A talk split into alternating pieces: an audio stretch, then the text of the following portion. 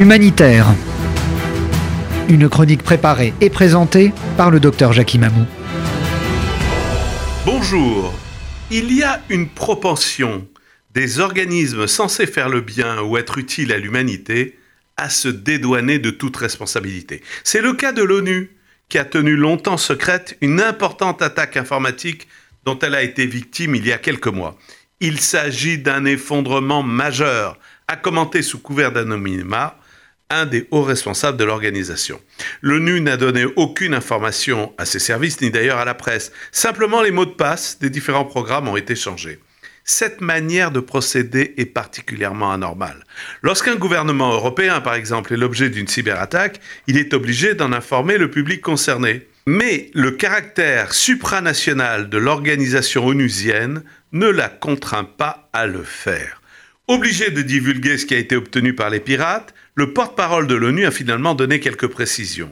De très nombreux fichiers des bureaux des Nations Unies ont été attaqués, comprenant d'innombrables informations sensibles. C'est le cas du bureau de Genève, où siège le Conseil des droits de l'homme. On imagine avec quelle gourmandise les régimes dictatoriaux ont appris cette information qui pourrait leur permettre d'avoir les coordonnées des victimes qui déposent plainte contre eux, des rapporteurs qui élaborent des documents dénonçant leurs exactions, du personnel même de l'ONU qui pourrait être victime de pression et de chantage.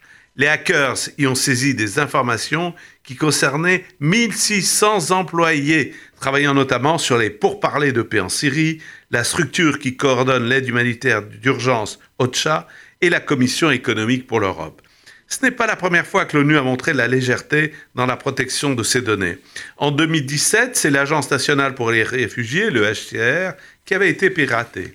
Évidemment, toute une série de données sur les réfugiés et déplacés avaient été saisies, notamment sur le Soudan, le Myanmar, l'ancienne Birmanie.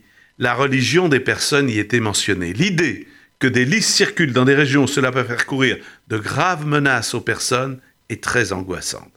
On ne peut pas dire que l'ONU, si sourcilleuse de donner des leçons de bonne gouvernance au monde entier, prêche par l'exemple en cette occasion un peu de modestie et beaucoup de professionnalisme seraient utiles pour que ce que De Gaulle appelait le grand machin serve vraiment la cause des citoyens du monde.